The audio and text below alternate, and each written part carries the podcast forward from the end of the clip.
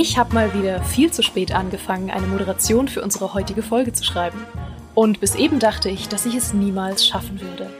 Aber dann fielen mir die weisen Worte eines Mannes ein, dem ich mehr traue als jedem anderen. Ich komme immer irgendwo an, wenn ich von dort losgehe, wo ich gerade war. Winnie Pooh.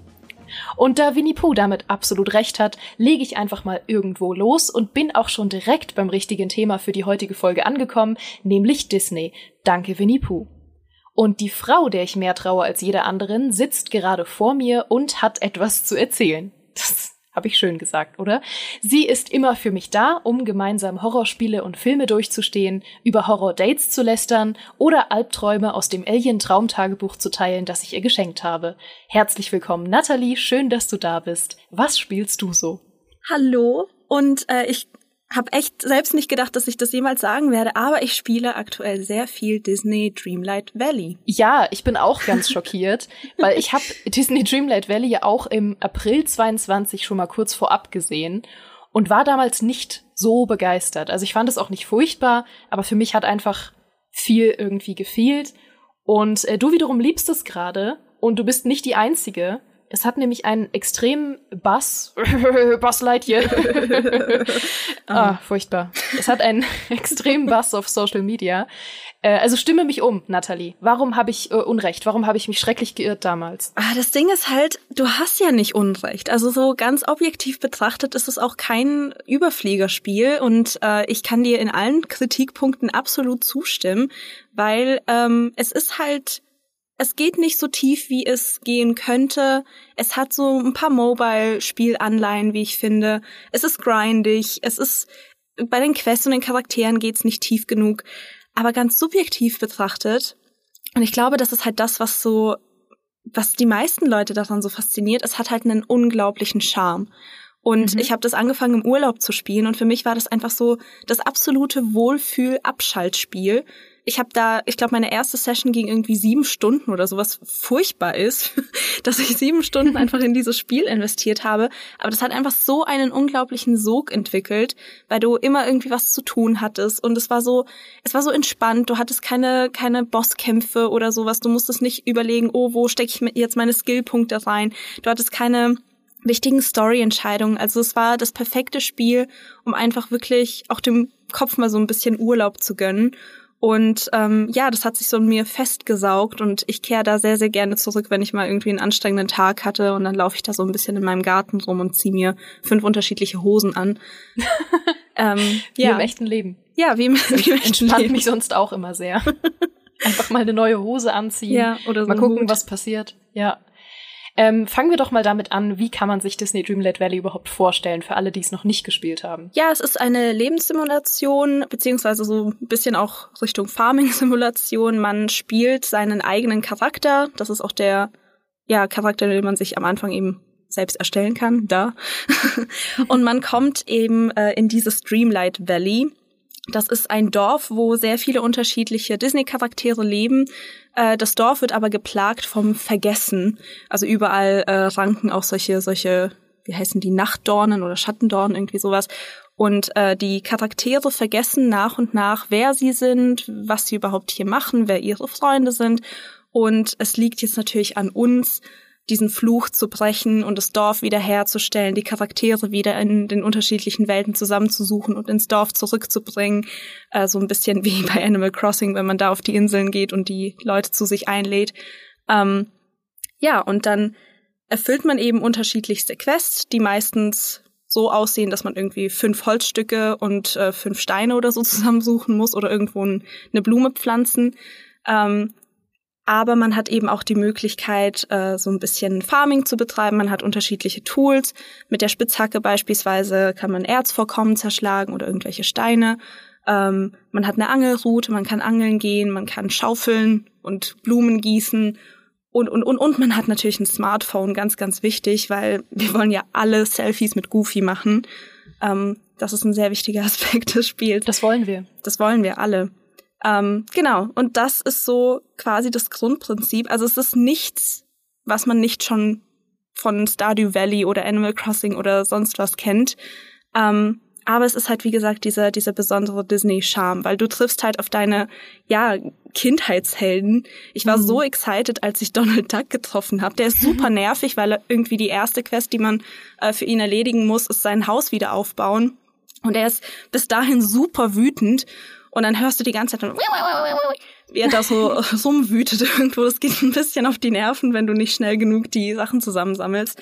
Aber ähm, es ist trotzdem irgendwie schön, so diese ganzen, diese ganzen Charaktere, diese ganzen Leute da anzutreffen. Das erinnert mich so an meine, an meine Kindheit, als das Leben noch unbeschwert war und man noch sich keine Gedanken um Steuererklärungen und sonstiges machen musste. oh Gott, ja, meine Steuererklärung muss ich auch noch machen. Gott, ja, ja. furchtbar, jetzt hast du mich erinnert. Es tut mir leid, spiel Dreamlight Valley dann. Ja, das ist die dann vergisst du es. Nee, das fand ich auch cool. Also ich muss sagen, als ich es das erste Mal gesehen habe, war ich sehr excited, das erste Mal Goofy zu sehen. Goofy mhm. ist mein großer Held, ähm, Goofy ist mein Donald. Aber dann hat er mir nur gesagt, ich soll seine Angel für ihn finden, die ja. zwei Meter von seinem aktuellen Standpunkt entfernt lag. Und ich war so, Goofy, bitte, deine Angel liegt da drüben, hol sie dir selbst. ja, ich weiß, was du meinst. Also ich finde auch die Quests, die sind ein bisschen ähm, enttäuschend auf lange Sicht. Es gibt ein paar Quests, da finde ich, ist der Ansatz ziemlich interessant. Äh, beispielsweise ist Mickey von Anfang an in diesem Dorf dabei, Minnie aber nicht. Und am Anfang erinnert er sich auch nur so ganz vage an sie und dann fängt er an, sich wieder an ihre, an, an die Picknick-Dates zu erinnern, die sie zusammen hatten. Und dann siehst du so den Geist von Minnie in diesem Dorf rumlaufen und arbeitest quasi mit den Quests von Mickey darauf hin, sie wieder irgendwie in diese Welt zu holen. Das ist schon ganz cute. Es mhm. macht auch ein bisschen mehr Spaß als so die klassischen, hey, hol mal die Angelroute, die da literally neben mir liegt.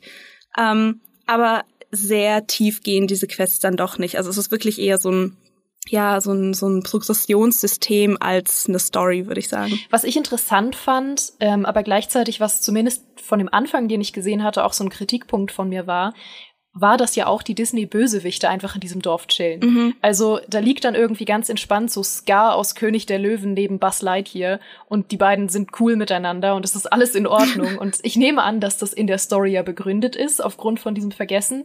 Und mich hatte interessiert, wo das noch hinführt. Ich fand es nur in dem Moment sehr irritierend, weil ähm, wir, wir, wir dürfen nicht vergessen, dass Scar ein Mörder ist. Wir dürfen Mörder nicht normalisieren, Natalie. Nein, dürfen wir nicht. Das Scar-Update ist tatsächlich ganz neu. Das kam jetzt, glaube ich, gestern. Ah, ähm, okay. Den hatte ich nämlich schon gesehen in der in der Vorschau. Da haben ja, sie ihn schon gezeigt. Das, das ich kenne ihn noch nicht. Also ich weiß nicht, was seine was seine Story ist. Wen man aber äh, bereits am Anfang treffen kann, ist Ursula, also aus äh, aus Ariel, die Meerjungfrau. Und Ach, es ist ein bisschen schwierig. Also da geht's auch nicht sonderlich, sonderlich äh, tief hinein. Ähm, die Motive der Bösewichte werden gar nicht hinterfragt. Das einzige wirklich abartig Bösartige, was, was Ursula gemacht hat, ist 20.000 Münzen für ihr Haus zu verlangen, äh, das natürlich ich bezahlt habe. Ähm, aber sonst, ja, sie, sie hat vielleicht so ein bisschen fiesere, in Anführungsstrichen, Kommentare als, als irgendwie Mickey oder, oder Merlin oder so. Aber richtig böse ist sie jetzt nicht. ja gut, vielleicht kommt das noch. Vielleicht, vielleicht kommt ist das, das dann noch der Plot-Twist ja, das Plot-Twist-Update, wo sich dann alles ändert. Das fände ich, fände ich cool. Ja. Weil ich muss, ich muss sagen, ich bin, ich gucke das auch nicht aus einer wirklich fairen Perspektive an, weil ich halt gerade auch Kingdom Hearts spiele, jetzt mittlerweile Kingdom Hearts 2. Das habe ich ja in unserem ähm, 50. Special-Podcast auch schon erzählt. Und da geht es ja genau darum, was passiert, wenn verschiedene Disney-Charaktere aus eigentlich anderen Universen und mit anderen Motivationen aufeinandertreffen und wie spannend dieser Clash ist, wenn diese Welten kollidieren. Und Kingdom Hearts macht das natürlich auf eine unglaublich komplexe und tiefe und teilweise schon zu komplexe Art. Und wenn man dann plötzlich in Disney Dreamlight Valley steht, denkt man sich so, ja gut, das ist verwirrend. Aber gut, ich, ich glaube, das ist auch nicht unbedingt fair, das zu vergleichen, weil Dreamlight Valley ja einfach einen ein völlig anderes Ziel hat. Genau, das wollte ich gerade sagen. Also bis hierher klang der Podcast so, als würde ich ähm, gar nicht so viel Spaß mit dem Spiel haben. Aber das ist tatsächlich, also alle Kritikpunkte sind absolut berechtigt, wenn man das, wie gesagt, aus einer objektiven ähm, Sicht betrachtet. Aber ähm, dieses Spiel, ich glaube, das hat auch einfach gar nicht diesen Anspruch. Ja, also es geht wirklich darum, ähm, keine Ahnung, deine, deine Wohnung einzurichten, dein Haus auszubauen, Karotten anzupflanzen, Kleidung zu sammeln, die Charaktere einfach rumlaufen zu sehen. Das Spiel hat ja auch ein fantastisches Streaming-Potenzial, ähm, läuft ja auch auf YouTube und Twitch ziemlich gut. Und es ist einfach ich glaube, das ist so ein bisschen ein wahr gewordener Traum von all diesen Disney-Adults, die es auf Social Media ganz viel gibt. Äh, das ist wie so eine kleine Reise ins, ins Disneyland. Ich meine, da, wenn du da auf einen Bösewicht triffst, hinterfragst du ja auch nicht, wie dieses Aufeinanderclashen von Gut und Böse jetzt sich das ausspielen stimmt. wird im Park. das ähm, stimmt wiederum. Und ich glaube, das ist so ein bisschen das, was es versucht zu transportieren, eben auf den PC, dass du diese, diese Disney World Erfahrung hast und mit deinen Mickey Mouse Öhrchen da rumlaufen kannst. Und für das, was es halt ist, macht es das ja auch ziemlich gut. Also diese unterschiedlichen, ich war auch ein bisschen überrascht, wie viele, ähm, ja, wie viel man da überhaupt machen kann und wie viele Möglichkeiten du hast. Und das greift alles auch super ineinander und man entwickelt sehr, sehr schnell so einen Fluss, der einen da mitreißt und man ist die ganze Zeit irgendwie am Werkeln und verkaufen und bauen und craften und pflanzen und, wie gesagt, Hosen anprobieren. Ähm, also das kriegen die schon wirklich gut hin. Ich glaube auch einfach nicht, dass sie diesen Anspruch haben, da jetzt irgendwie Stardew Valley vom, vom Farming-Thron zu stoßen oder sowas. Würde mich auch sehr, sehr wundern. Aber ja. Ja, was man ja dazu sagen muss und was so ein bisschen die Sorge vorab war, ist, dass äh, Dreamlight Valley ein Free-to-Play-Spiel mhm. ist und von Gameloft kommt, die vorher so vor allem Mobile-Spiele gemacht haben, die so Namen hatten wie Gangster Vegas und mhm. Dragon Mania Legends. Fantastisch. Und das klingt nach einer Free-to-Play-Hölle und ich glaube, die standen auch für vergangene Spiele durchaus in der Kritik dafür. Aber Dreamlight Valley ähm, ist ja auch primär auf dem PC und, und Konsolen spielbar und hat tatsächlich gar keine schlimmen Free-to-Play-Mechaniken, oder? Also aktuell befindet sich ja noch im Early Access. Ähm, aktuell wäre mir nicht aufgefallen, dass das irgendwie problematisch ist. Ähm, das Spiel ist aktuell im Game Pass auch zu haben mit dieser mit dieser Vorbesteller-Edition. Und sonst ist es, wie gesagt, äh, free to play. Das Einzige, was ich bisher wirklich mitbekommen habe, wo man hätte echt Geld investieren können, war ein Event. Ich, ich glaube, es war so ein Pixar-Event. Ähm, die Währung, die man sich für echt Geld kaufen kann, heißt Mondsteine. Und diese Mondsteine kannst du eben für Event Points einlösen und mit diesen Event Points kannst du dir dann wiederum diese äh, zeitlich begrenzten Event Items kaufen. Also es sind Kleidungsstücke, Möbel, es sind aber auch sowas wie ähm, Designs, weil du kannst dir auch deine eigene Kleidung designen. Also solche Goodies sind das. Ich fand das Event auch nicht so überzeugend, also hätte ich das irgendwie gesehen ähm, und hätte vorher schon in Erwägung gezogen, irgendwie echt Geld in dieses Spiel zu stecken, hätte ich da, glaube ich, einfach nicht zugeschlagen, weil mich das jetzt nicht so angemacht hat.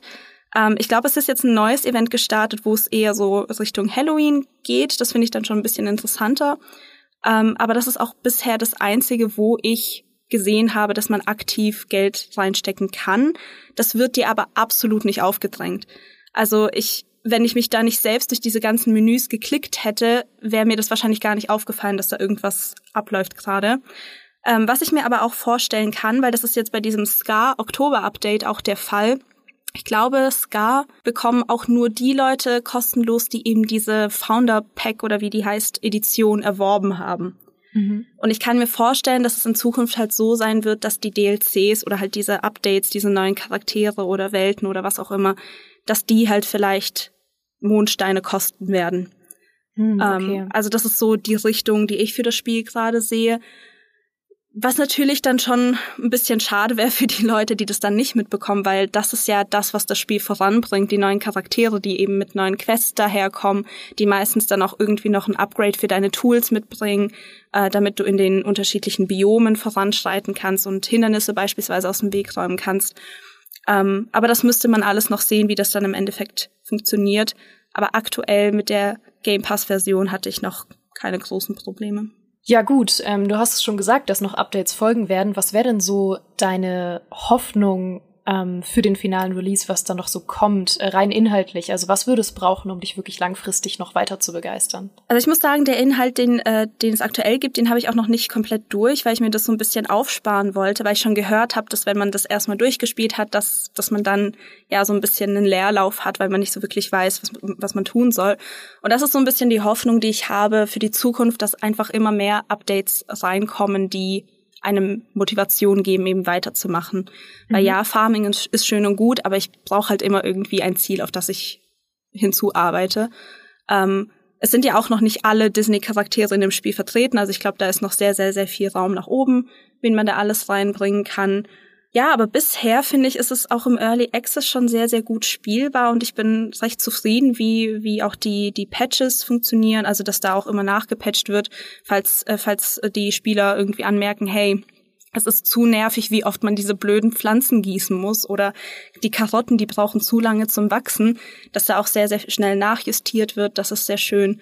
Ähm, ja, ich hoffe einfach, dass sie, dass sie noch genug Inhalte in das Spiel bringen können, dass das nicht nicht zu einem reinen Grind verkommt und einfach so ein Leerlauf entsteht dann am Ende, sondern dass die Leute dann immer noch irgendwie motiviert weiterzumachen. Und sei es auch nur mit neuen T-Shirts. Ey, so ein Scar-T-Shirt würde ich auch tragen. ich sag's wie Ja, ja, auf jeden Fall. Sorry, ich bin auch anfällig für so Skin-Geschichten manchmal. Ich bin auch anfällig für Lebenssimulationen. Ich will dich da null verurteilen. Weißt du, ich habe mir ein halbes Jahr, habe ich mir morgens eine ne Stunde früher den Wecker gestellt, um noch morgens eine Stunde Animal Crossing auf der ich Switch zu spielen. Ich erinnere mich, ich erinnere mich, ja, ja. Und du weißt, wie gern ich schlafe, Natalie. Oh ja. Du weißt, wie wichtig mir mein Schlaf ist. Also keine, keine Verurteilung von meiner Seite und auch nicht von unserer Community. Also die nee, Was spielst du so Community ist eine, eine liebende Community. Das ist halt Schön. auch das Schöne an äh, Dreamlight Valley, finde ich. Die Community ist wirklich sehr, sehr, sehr happy, weil mhm. wir alle Disney irgendwie mögen. und es ist einfach, ich weiß nicht, es ist einfach so eine Safe Bubble, dieses ganze, diese Community, dieses Spiel. Ich schaue mir auch super gerne an, wie Leute das spielen auf, äh, auf YouTube. Das hat so ein bisschen auch den Vibe der Sims Community. Ja. Und das, das gefällt mir sehr, sehr gut. Das stimmt, das braucht man manchmal. So als Gegenentwurf zur League of Legends Community. Oder, oder COD so. oder so, ja, ja. Schön. Dann möchte ich mich wie immer bedanken, dass du heute hier warst, Nathalie. Sehr gerne. Danke für die Einladung und äh, bei euch da draußen fürs Zuhören und fürs Abonnieren und fürs Bewerten von Was spielst du so. Übrigens glaube ich ja fest daran, dass man es erst wirklich geschafft hat, wenn die ersten Leute anfangen, einen blöd zu finden. Und nach der monatelangen Flut an Fünf-Sterne-Bewertungen auf iTunes haben wir endlich auch unseren ersten negativen Kommentar, den ich mit euch teilen möchte. Und zwar hat uns ein User mit dem fantastischen Usernamen anonym K287b supercool folgendes geschrieben mit einer Ein-Stern-Bewertung. Nervig. Ich finde, Danke. Geraldine, ich finde, das ist ein Anlass genug für unsere enttäuschende Tröte, oder nicht? Das ist Anlass für unser altbekanntes enttäuschendes Trötengeräusch. Bist du bereit? Ich bin sowas von bereit. Oh mein Gott. Super ja, enttäuschend. Das war, das war, furchtbar. Aber danke, äh, anonym super cool für diese Bewertung ähm, und auch dir willkommen in der Community. ähm, auch dich empfangen wir mit offenen Armen. Ich hoffe, ihr hattet wie immer ein famoses Frühstück, einen sicheren Weg zur Arbeit oder habt nebenbei einen schönen Schal gestrickt. Wir hören uns hier nächsten Freitag wieder und bis dahin macht's gut. Tschüss.